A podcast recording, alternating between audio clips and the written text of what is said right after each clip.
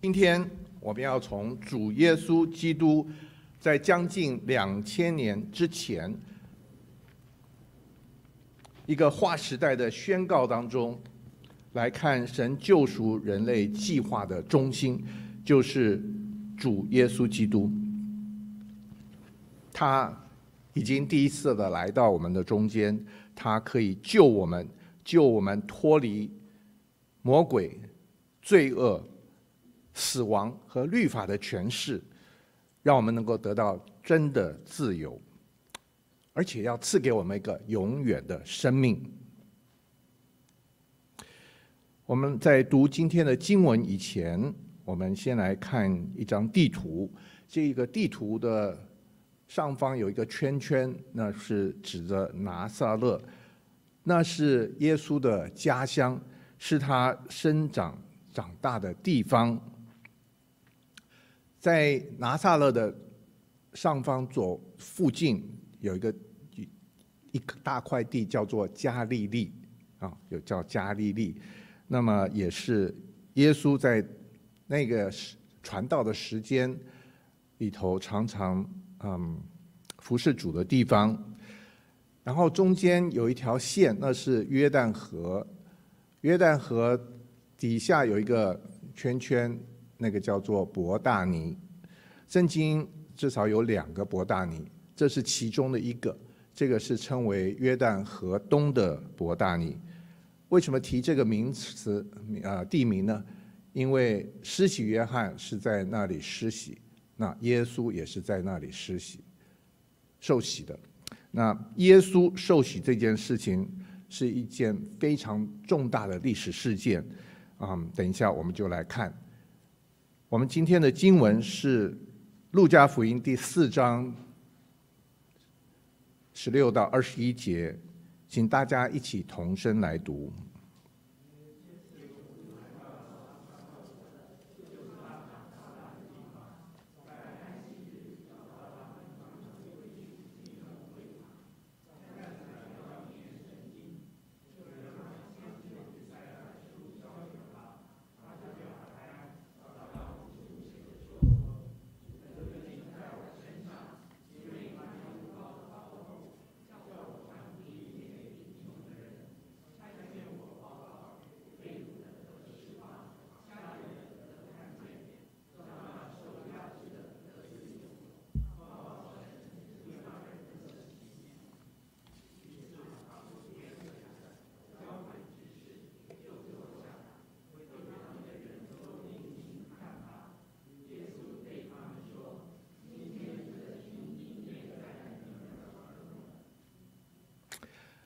感谢主，神的话语带着能力。当我们把神的话读出来的时候，进到我们的脑海，进到我们的灵魂。嗯，这一段经文的背景是耶稣受洗的时候之后呢，嗯，他被圣灵大大的充满，在他受洗的时候，圣灵仿佛鸽子降在他的身上。他受洗之后呢，圣灵就催逼他到旷野受魔鬼的试探四十天之久，魔鬼没有办法试探成功，就暂时的离开了耶稣。耶稣就回到加利利。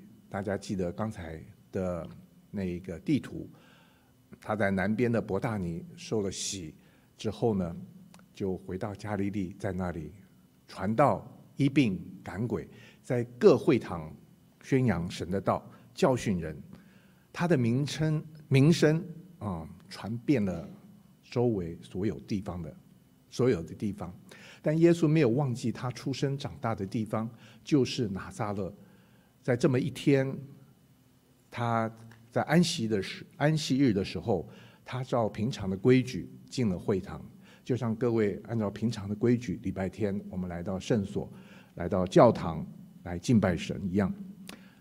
耶稣当下站起来要读圣经，有人就把以赛亚书这一卷书交给他，他就找到了其中刚才各位所念的这一段：主的灵在我身上，因为他用灵膏我，叫我传福音给贫穷的人，差遣我报告被掳的得释放，瞎眼的得看见，叫那受压制的得自由，报告神悦纳人的喜年。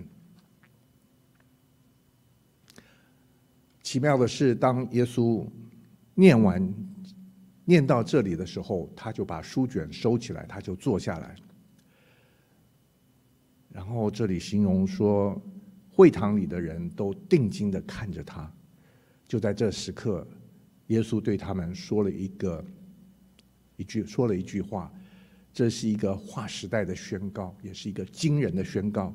他说：“今天这经应验在你们耳中了。”我们要来思想这一句话到底是什么意思？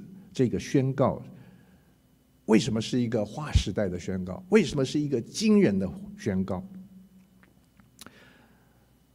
这里提到禧年，在地未记有记载，禧年每五十年有一次，在这一年呢，所有的奴隶要得到释放，债务可以一笔的勾销，祖传的产业要归还给原业主的后人，这预表一个恩典的时代，就是让人有重新翻转他们。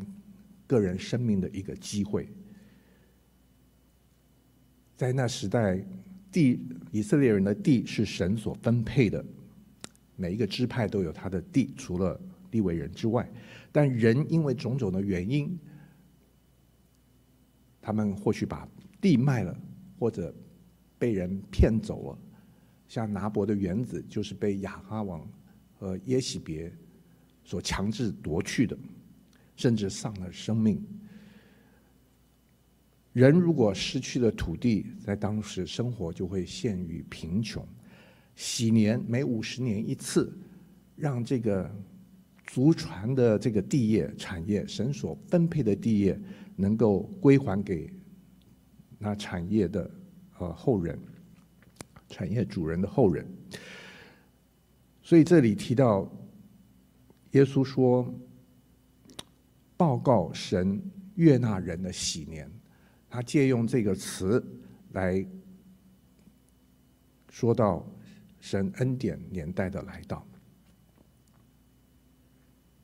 当时耶稣已经在加利利传道，当那一天神的时间到了，神感动了耶稣，回到他自己家乡的人，把这一个犹太人所期盼。心中期盼最大的一个消息来告诉他们，什么好消息呢？他们所期盼的是什么呢？犹太人所期盼的就是有一位弥赛亚要来，要来拯救他们，恢复大卫王朝一切的荣耀。耶稣要告诉他们一个什么好消息呢？这个好消息就是那一位他们所期待的弥赛亚已经来到了，而且就呈现在他们的眼中，而且就是他们家乡的人。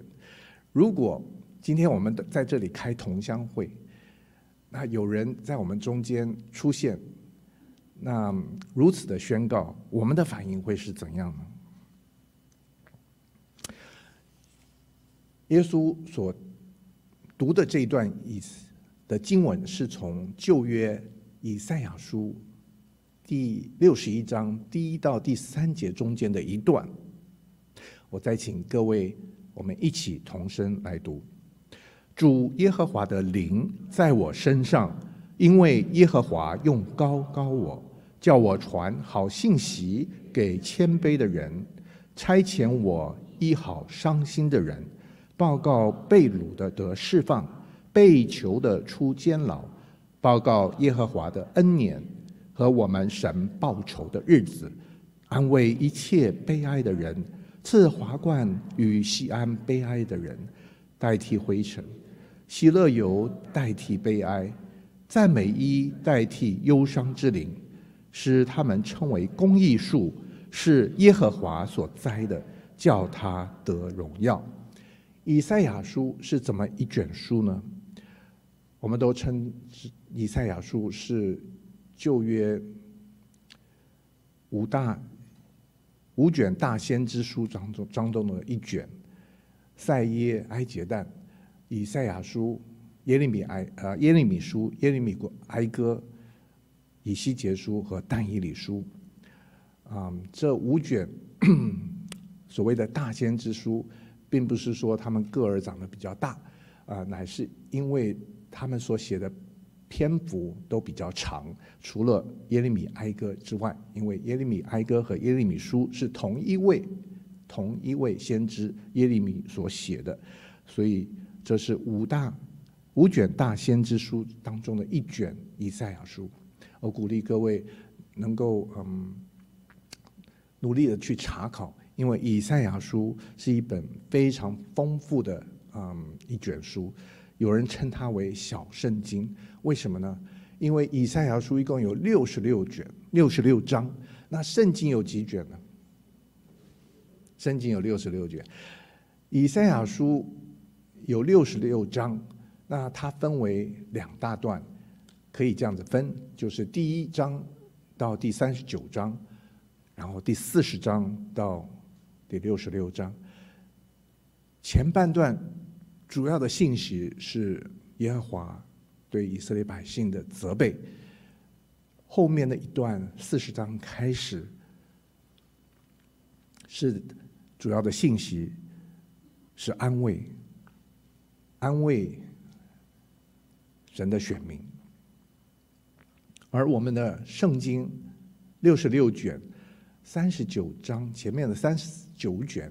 都是旧约，后面的二十七卷呢，则是新约。啊、我们 知道九九乘法表，三乘以九是多少？三乘以九，大家都忘掉了吗？要回去在在小学三年级，甚至现在幼稚园都在学了。啊、um，三九二十七，所以很容易记。有人问你的孩子、你的孙子、孙女问你，啊、um,。旧约有几卷，新约有几卷，你只要记得啊，三九二十七，三十九卷，二十七卷。好，有人称以赛亚书为旧约的福音书，旧约的罗马书。我们知道罗马书是一本讲福音的书，是它是罗马书的主题。嗯，保罗在罗马书当中，他首先定罪。啊，犹太人也定罪所有的世人，之后讲述一个讲述神的福音啊，讲述神的福音，讲到人怎样能够脱离罪恶。感谢主，在以赛亚书当中，我们也听到如此的信息，所以新旧约啊互相辉映。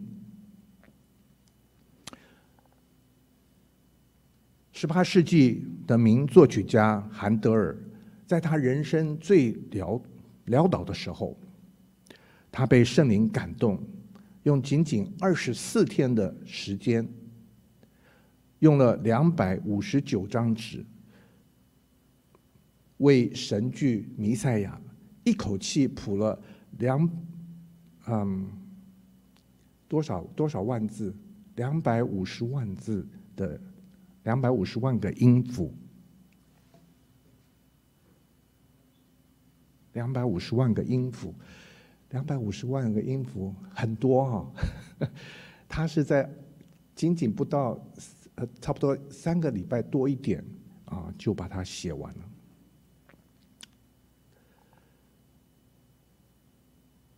这一个神剧《弥赛亚》，它的中心就是。弥赛亚，剧本的编写者是 Charles Jennens 啊，有不同的翻译，詹坚农士或者是詹南斯。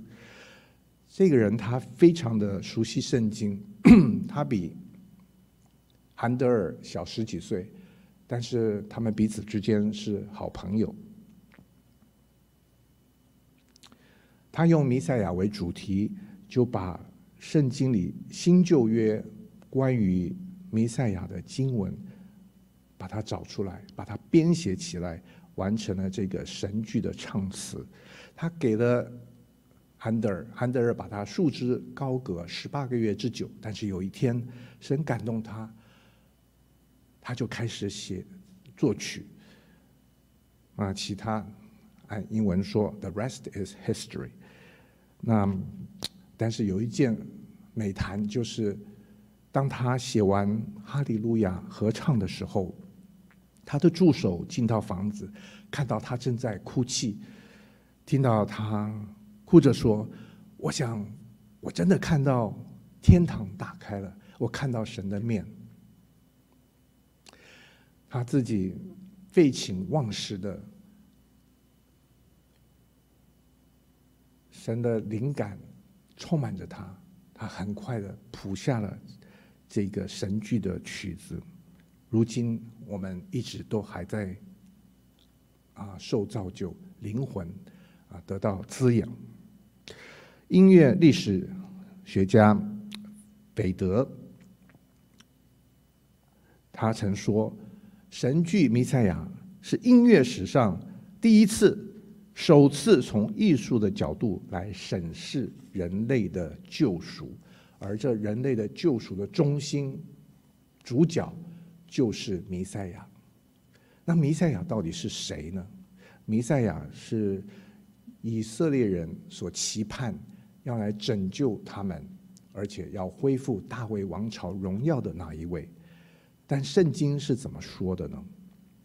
我们回到路加福音第四章，请注意到第二十一节，耶稣对他的同乡说：“今天这经应验在你们耳中了。”我们从几个角度来思想。首先，这是弥赛亚自己发出的一个惊人的宣告。一个破天荒的宣告。耶稣宣告说什么呢？说主耶和华的灵降临在他的身上，圣灵膏抹他，他是先知以赛亚所预言的那受膏者，他被差遣去完成神借着以赛亚所宣告的意象。和使命。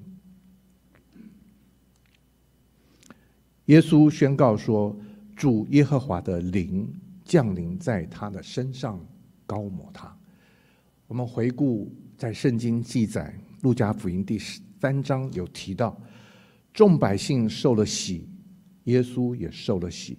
正祷告的时候，天就开了，圣灵降临在他的身上。仿佛像是鸽子，又有声音从天上来说：“你是我的爱子，我喜悦你。”在别处经文有提到，你们都要听他啊，所以我们都要来听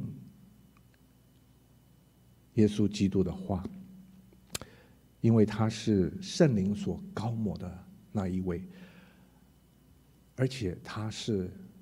那独一的受膏者，那一位受膏者，等一下我们来解释。路加福音第四章提到，耶稣从约旦河受洗回来之后，满有圣灵，他被魔鬼试探，却不能够得逞。耶稣蛮有能力的，回到加利利，传道医病赶鬼。第二，我们看到耶稣宣告说他是先知，先知以赛亚所宣告要来的那受膏者，英文就比较清楚，The Anointed One，只有一位，定冠词，就就那么一位，The Anointed One，受膏者，基督，基督翻译出基督的意思就是那受膏者。那基督，我们说 Christ，基督当然是中文，但是基督的英文是 Christ。那 Christ 是从希腊文的 Christo 出来的。那把它翻译成希伯来文的话呢，就是弥赛亚。所以基督就是弥赛亚，就是那受膏者。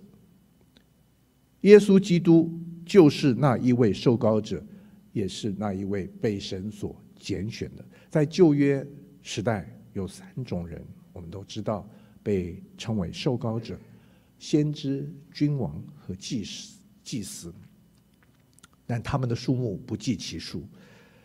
但很奇妙的，没有一个人是集先知、君王、祭司于一一身的，唯有耶稣基督是如此，而且有圣经经文的根据。在旧约时代，记得有一个王叫做乌西雅，他在神眼中看为是被好王，他敬虔爱主，他也让国家非常的强大，但是呢，他有一件事情做错了。就是他越了分，他要去圣殿烧香献香。那这个事情呢，是属于祭司的职分。虽然他周围的人劝说他、警告他不要如此做，但他执意孤行，结果他的头上立时长了大米大麻大麻风，直到他死的时候，这大麻风的病都没有离开他。这告诉我们，神所拣选的人。我们要来学习顺从，而且他本身不能够骄傲，否则神要厉害的对付他。我们在这里看到，耶稣宣告，他就是那受膏者，即先知、君王、祭司，神所拣选的那独一的受膏者。第三，耶稣宣告的这一句话。今天这一经应验在你们耳中，他说什么呢？他说他是要被差遣去完成神借着先知以赛亚所宣告的使命。这使命，耶稣所读的那一段，包括什么呢？包括传福音给贫穷的人。这贫穷你可以去、呃，有一个翻译就是谦卑的人，心里贫穷，心灵贫穷，就是传讲。天国的福音给那些灵里贫穷，意思就是说，在神里不富足的人，我们都在神面前是一个灵里不富足的人，我们需要神来充满我们。当我们有这样子谦卑的心的时候，我们可以大大的向主来开口，他就大大的来充满我们。释放被掳的，就是释放那些被撒旦所掳掠并受他辖制的人。那天空掌权的恶魔是何等的可怕！利用各样的伎俩来辖制，使瞎眼了的看见，可以说是医治那些被世界的神弄瞎了心眼的人。在耶稣那时代，他传道医病赶鬼，他常常借着医病，借着神迹。来宣讲神国的道理。有一次，有一个人，他的手啊不能够升职。那耶稣说，在人子有赦罪的权柄。结果人家说就不相信，耶稣就说：“你们说是要人的罪得赦免，还是叫这个人的病好容易呢？”那为了要你们能够看到人子有赦罪的权柄，他就吩咐那个人，那个人的病立刻就好。所以神迹本身不是目的，病得医治本身并不是神，并不是一个目的。真正的目的是要我们能够看清楚，耶稣基督就是那一位能够赦罪的神的儿子。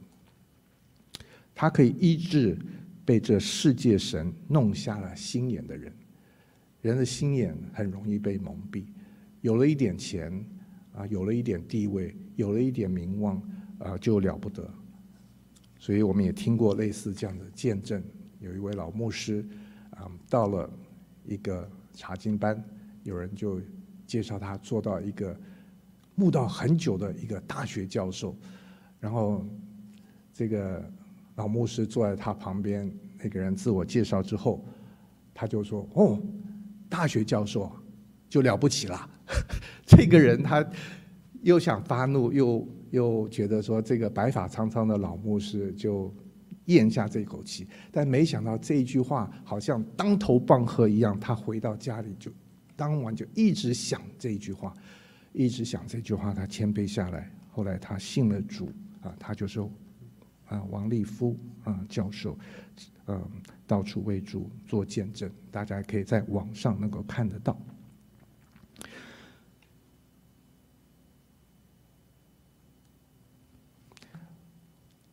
受压制的得自由，就是释放那些被罪恶所捆绑并辖制的人，报告神悦纳人的喜年。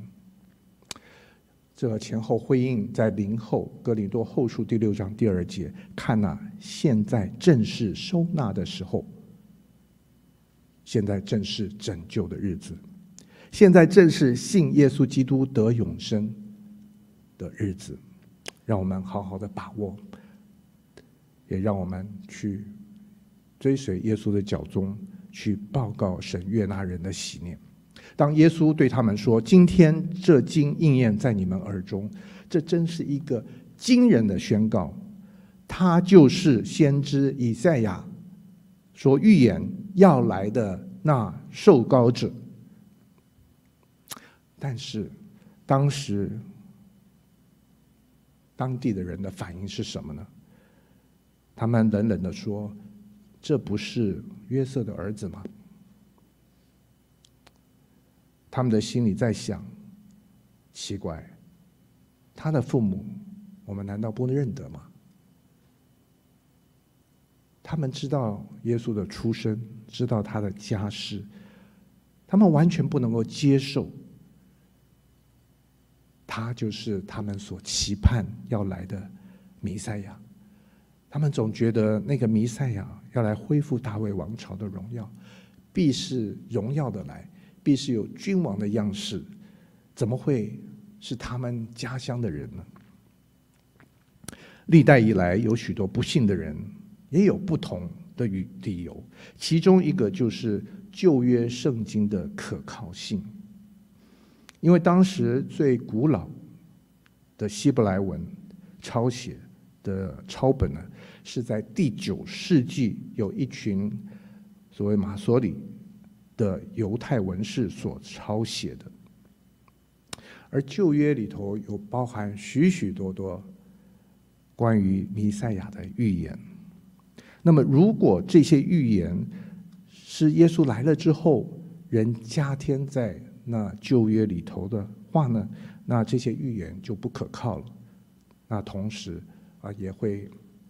啊，直接的打击到耶稣是否符合那弥赛亚的预言，而他就是那一位。所以有人质疑，在耶稣出生之前的旧约圣经是否和当时我们最古老的一个抄本第九世纪的希伯来文旧约抄本是一样的。所以我们在这里看到啊。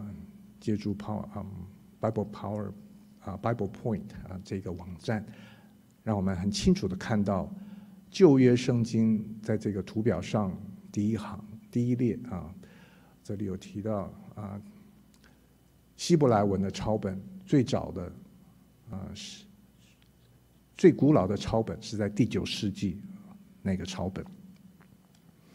那么我们知道希伯来文旧约的圣经是在。主前第五世纪的时候就已经完成了，但是以前的人因为没有印刷术，他们就是一代一代的抄，啊，因为旧的用完了，用旧了，他们抄完之后就把它 destroy 或者藏起来，啊，人一直找找到最古老的是第九世纪的那个抄本，但是神很奇妙的让人在一九四七年之后呢。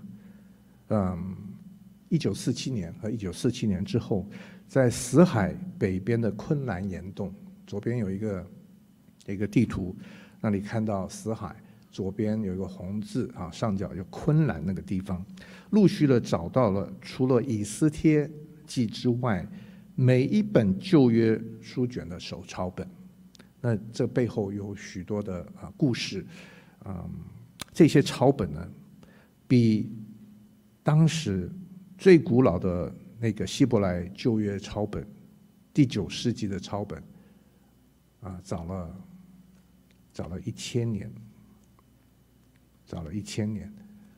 我们知道一个世纪是一百年，那么早了一千年就早了十个世纪，所以啊、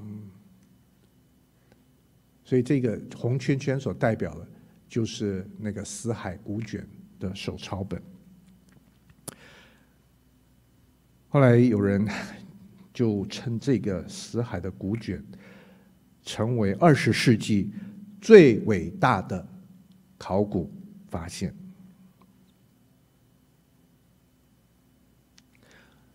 感谢赞美神，死海古卷中保存下来最完整的就是以赛亚书。学者将这个保存下来的以赛亚书死海古卷和后来的手抄本互相比较，内容几乎完完全全的一样。所以有一个学者这么说。我们可以相信，我们旧约圣经忠实的代表了神给摩西、大卫和众先知们的话。以赛亚是主前七百年多年前的先知，他所写下来关于弥赛亚的预言。耶稣第一次来的时候，已经应验了一部分。我们相信他所写下来关于弥赛亚其他的二次来的时候，将会完完全全的应验。因为圣经是神所默示的。我们看到以赛亚书第一章第六十一章第一到第三节。神赋予以赛亚一个惊人的使命。我们看到这一个图片当中，有动词是白色所列出，名词啊是橘红色和蓝色。这名词分成两类，按照今天的话说，蓝色的一类是正能量的，那么橘红色是负能量的。但是能够扭转乾坤的钥匙是谁呢？是弥赛亚，他能够使负能量的变成正能量的。我们注意到，在路加福音第十四十十四章，耶稣只念到报告耶和华的恩年，就是各位看到这上面第四点的前半部分。这里我们把这段经文一分为二的话，以耶和华的恩年这个之前和之后，啊，后面那一句话是什么呢？和，报告我们神报仇的日子，这句话非常的厉害啊。如果用那个一分为二的话，我们可以后来看其处其他许多的经文，我们了解到弥赛亚，圣经所说的弥赛亚。他要两次的来到世上，第一次的来到就是耶稣基督，他谦谦卑卑的来到世人的当中，出生在马槽里。他的工作和使命就是传好信息给谦卑的人，医好伤心的人，报告宣布被掳的得释放，被囚的出监牢，报告宣布耶和华的恩年。耶稣说：“所有犯罪的，就是罪的奴仆；但真理必叫你们得自由。耶稣基督可以叫我们得自由，因为耶稣基督他就是真理。耶稣说他是道路、真理和生命。真理可以使我们得自由，耶稣就是那真理。耶稣基督可以要我们得自由。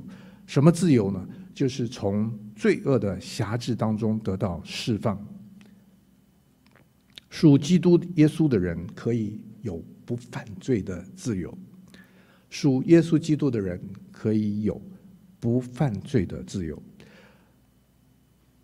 耶稣基督也让我们能够从魔鬼的辖制当中得到释放，因为耶稣基督已经败坏了魔鬼，他已经伤了他的头，在十字架上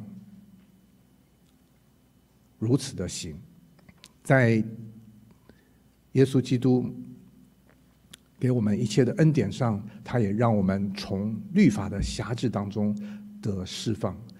让我们不再受律法的控告，不再要以行律律法来被神称为义人。耶稣基督他亲自成全了律法，以至于当我们信靠耶稣基督的时候，罗马书告诉我们，因信被神称为义人，而且要把基督的义加在我们的身上。耶稣基督也让我们从死亡的权势的那个权辖制之下得到释放，得到自由。耶稣基督他付上生命的代价，为我们的过犯受害，为我们的罪孽压伤。因他受的刑罚，我们得平安；因他受的鞭伤，我们得医治。我们都如羊走迷。个人偏行己路，耶和华是我们众人的罪孽都归在他身上。今天圣餐主日，我们如此纪念耶稣基督所为我们做的。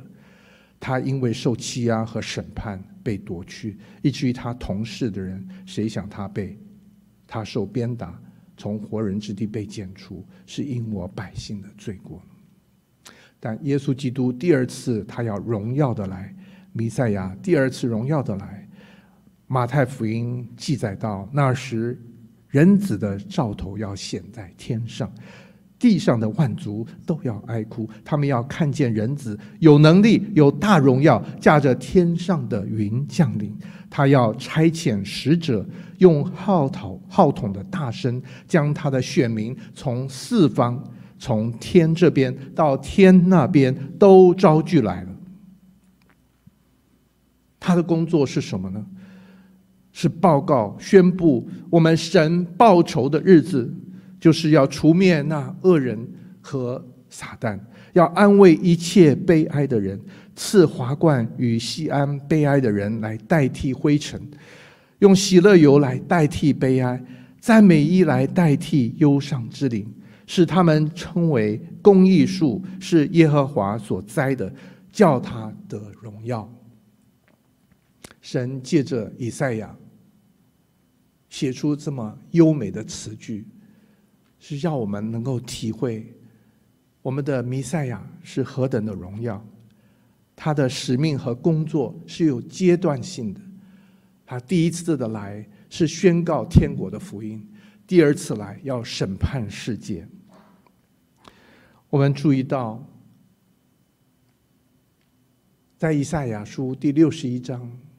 这一段有提到恩年和那日，耶和华的恩年和我们神报仇的日子，年和日有天壤之别。我们知道地上的年日一年有三百六十五天，一天就是一天。我想这也是一个形容。神实在是给人类许多的日子来悔改归向真神，而今天正是一个恩年的时代，不但是给不信的人有机会来信靠耶稣基督，我们原本也是不信的人，感谢神让我们有机会能够认识神，但也是宽容我们这些已经信了的人，因为。我们没有努力的传福音给万民听，神选民的数字还没有填满，所以神在宽容我们，因为有一天我们要上神来交账，所以我们在地上不是斗拳打空气，不是一天过一天，啊，甚至都不知道今天是礼拜几的日子的那样的一个光景，因为最近我们住在。嗯，一个退休的园区啊，有人啊开玩笑，都不知道今天是礼拜几，因为每一天都是很平常，早上睡觉起来吃饭，嗯，休息睡觉等等。神赐下弥赛亚，耶稣基督，是神惊人的恩典。为什么呢？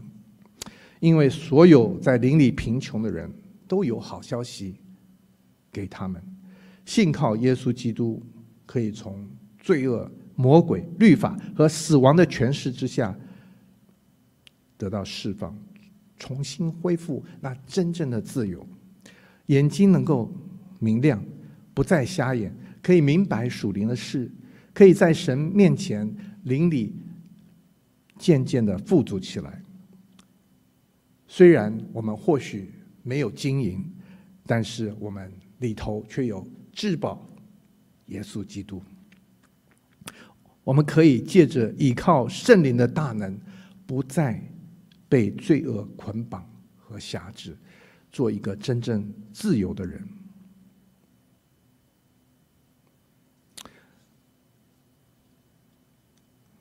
John Newton 他写过。这一个诗歌《奇异恩典》，我们都会唱，但是我也在揣摩《Amazing Grace》。Amazing 翻译，我去查 Google Translate，翻译成是惊人的恩典，惊人的恩典。今天我们听到一个惊人的宣告：耶稣基督就是那受膏者，就是那受膏者，就是弥赛亚，他能够拯救我们。脱离一切罪恶的辖制、魔鬼的辖制、律法的辖制和死亡的权势的辖制，这么一个惊天动地的、呃惊人的恩典，奇异恩典也不错，但是翻译起来奇异好像是观察、观赏，哦，这个真是 wonderful wonderful，但是和我没有什么特别的关系。但是你想惊人的话，好像震撼到了，震撼到了。我不晓得各位有没有被震撼到，这是弥赛亚亲自发出的一个一个宣告。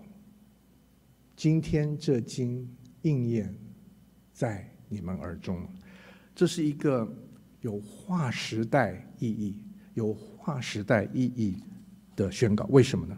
因为神借众先知预言的主耶稣基督，就是那弥赛亚，已经来到，那长久等候的年代已经过去，主耶稣第一次已经来了，一个新的时代已经来到，神救恩的门户已经大开，万古隐藏的奥秘已经显明。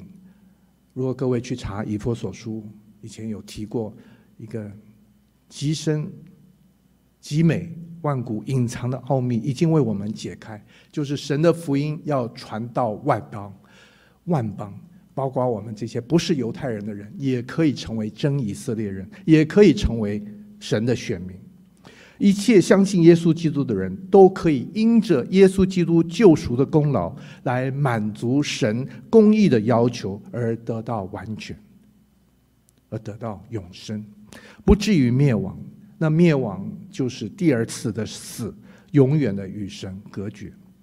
现今在弥赛亚第二次再来之前，正是神悦纳人的喜年，正是悦纳的日子，正是拯救的日子，就好像挪亚当年在那里造方舟一百二十年，有一天救恩的门。方舟的门关了，就没有人再能够进到方舟里头。耶稣对他们说：“今天这经应验在你们耳中了。这是弥赛亚亲自发出的一个划时代、有意义和我们有关系的宣言。”亲爱的朋友，你愿意今天就来信靠耶稣基督吗？你愿意现在就来告诉我们的神？你可以如此的祷告，就在这个时刻，在心里对神说：“我承认我是一个罪人，我没有办法得到像天父这样子完全一样。我愿意悔改，我相信耶稣基督是弥赛亚，是永生神的儿子。我请你做我生命的主。